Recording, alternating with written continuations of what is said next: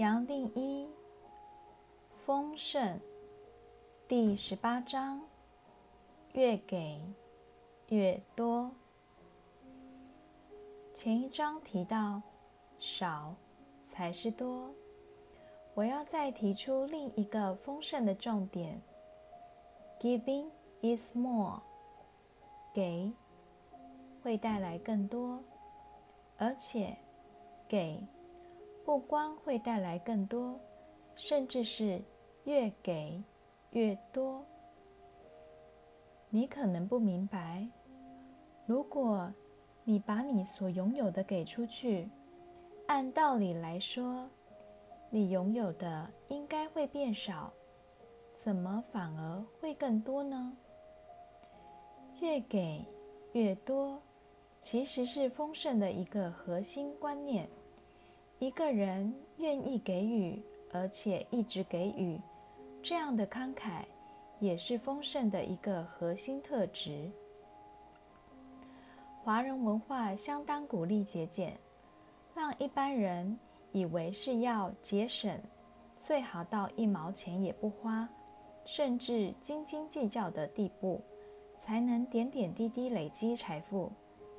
但从我个人的观察，事实都是刚好相反。这样子节省的人，当然可以累积许多财物，但到后来反而活得很不愉快，甚至人生出现很多问题，连身边的人都会彼此对立。这么说，当然并不是要鼓励你奢侈浪费。我相信，你也可能听过或遇过。一些挥霍无度的实例，确实，一个人如果不能节制自己的欲望，哪怕拥有再多，早晚也会一无所有。他的念头和注意力再怎么往外寻，非但满足不了肉体的欲望，反而还让能量不断的往外漏，不断的流失，造出。严重的失衡。反过来说，一个人过度节俭，也就是能量只进不出，一样是失衡。如果你希望取得丰盛，要记得，丰盛本身是一种均衡的状态。你的生命如果随时在均衡的状态，我再强调一次。那么，你真正需要的其实很少，甚至你根本不会有想要挥霍的欲望，生活自然变得简朴，甚至随时大方。但是，你这么做是把金钱当做服务大家的工具，倒不是没有节制的大肆挥霍。其实，如果你发自内心慷慨，甚至还能把自己摆到最后，那么你不光可以创造更多资源，还可以照顾身边的人。这么一来，你反而可以累积更多财富。即使没有累积更多，你的人生也会更丰富、更丰盛，为自己和身边的人造出一个彼此信赖、真心关怀。让人成功的环境，到了这时候，是不是累积更多的金钱，已经不是你真正在意的。念头和物质层面的慷慨，其实是一体两面。你不光是可以在物质层面慷慨，更可以在念头层面大方，给人成就，给人功劳。不光只是给别人应有的功劳，肯定他本来就有的贡献，甚至你可以真正谦让，把自己排到最后，不需再去表扬自己的功劳。我过去观察，真正成功的人，我指的不光是在财务层面成功，而还是身心快乐的人，都是这么做。真正成功的人，并不需要为自己争取名誉、好处或功劳，而是把功劳归给别人，就好像他在辅导每个人成功，而把整体的成功当做自己的成功。这么做是真正的慷慨。真正的慷慨可以透过各式各样的层面表达。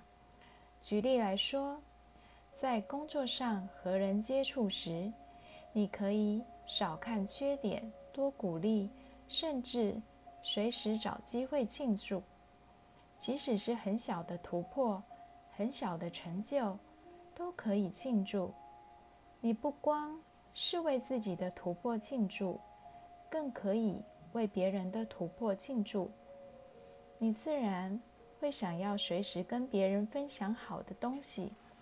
或你所知道的好东西，不再等着别人来照顾，而是随时都去照顾别人。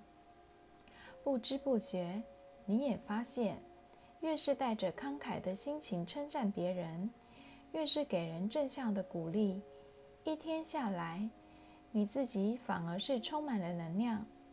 当然，你也看过，有人专挑别人的短处。到哪都在找缺点，不管别人怎么做，他就是挑剔，认为别人这也做不好，那也做不好。其实，这样的人怎么活都会觉得不好、不够、不对劲。也许他这一生有相当好的福报，好像有地位、财富，但他的念头、语言。行为随时盯着缺少的那一面，从来不去欣赏丰富的那一面。这样的人，即使什么都有，反而活得样样都缺。是这样，我才会说，一个人的念头、语言、行为随时保持正向。你也可以体会。就拿这张图的水来说，你会像右边的人。一样看到还是有半杯水，还是像左边的人一样看到有一半是空的。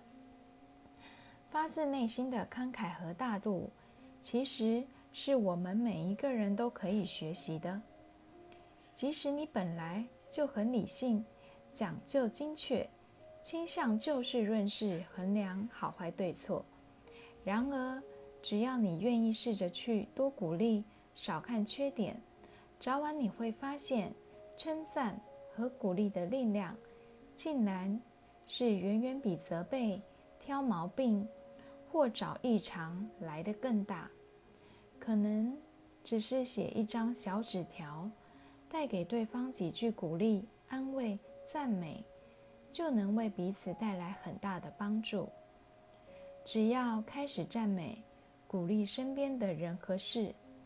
你自然会不知不觉上瘾，甚至会随时主动为对方找到各种可以鼓励和赞美的地方。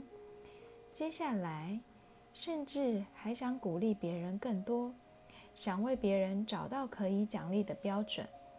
只要一达到，就一起庆祝，随时都能体会到，就这么简单的做法，可以带给周边喜悦。还带动一种正面的能量，这本身会是你最大的收获。确实，慷慨和大度自然带来正向。你如果从心里对人、对事、对物慷慨，也就不再渴望从别人身上得到什么，也不会透过这些人事物为自己达成什么。你会认为。早就已经达到，如果还有突破，完全是意外的惊喜。对这样的结果，当然只能感恩、称赞、放手。其实，一个人能够慷慨，也只是反映了这样的领悟：没有一个东西真正是属于谁的，更不用讲是自己的。每一样东西都是共同的、整体的。即使你拥有一个地方、一个东西、一个物质，最多好像是在帮忙整体照顾它，它并不是你的。反过来，既然全宇宙就是你的家，也可以说没有一样东西不是你自己的。而你又有什么东西不能跟人分享呢？不能给出去？无论是一个好消息、一句好话、一个好的物质，你自然大方给出，随时照顾别人，为人处处着想。同时，既然样样都是整体，而没有一样东西不是你自己的。你又有什么会需要去争夺、取得、拿到，或刻意要留住、累积？无论你需要什么，整体自然会为你考虑。对你，丰盛是自然而然的结果。从能量或对称的角度来说，样样都是一个循环。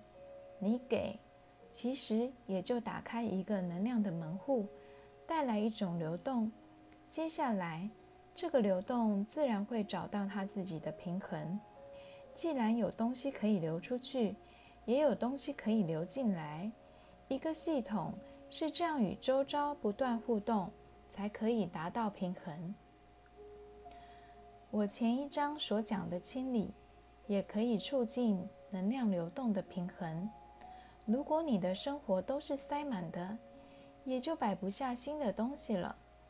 生命也是一样，假如你的脑海满满是各种现成的观念和知识，那么新的灵感怎么进得来呢？这时候，你反而需要放手，才可以挪出一个神圣的空间，让宇宙正向的能量不断的流进来。你所放手、所给出的，不光是物质。也可以包括精神的层面，像前面提过，和大家共事时，你原本可以把所有的功劳留给自己，但是你懂了能量平衡的道理，反而可以选择把功劳交给别人。这么做，不光让共事的人能全心发挥，更让你随时肯定别人的表现。不知不觉，生命的力量就在团队里活了起来。当然，很多人会用投资的心态来解释，也就是认为样样都有代价，也许是要先付出才可以得到。后来，也有人带出另一种 “pay is for all” 的观念，不管是讲究一对一的回报。而是再进一步的分享给更多，最后透过宇宙的循环，这一切的好处还是会回到自己。然而，从我的角度，慷慨就是慷慨，其实不需要用这些道理来解释。你不需要带得取得回收的预期，更不需要认为对别人好，自己早晚有一天可以得到回报。你如果没有得到回报的念头，接下来也不会有期待落空的烦恼。给，最多是为了给。给的念头本身就是你我最大的恩典。给予和付出，带给自己能量和平安，让自己和身边的人事物不断的回到平等。倒不是为了想从物质层面得到什么回报。你看，这样讲，对你是不是有道理？而你会不会想这么做呢？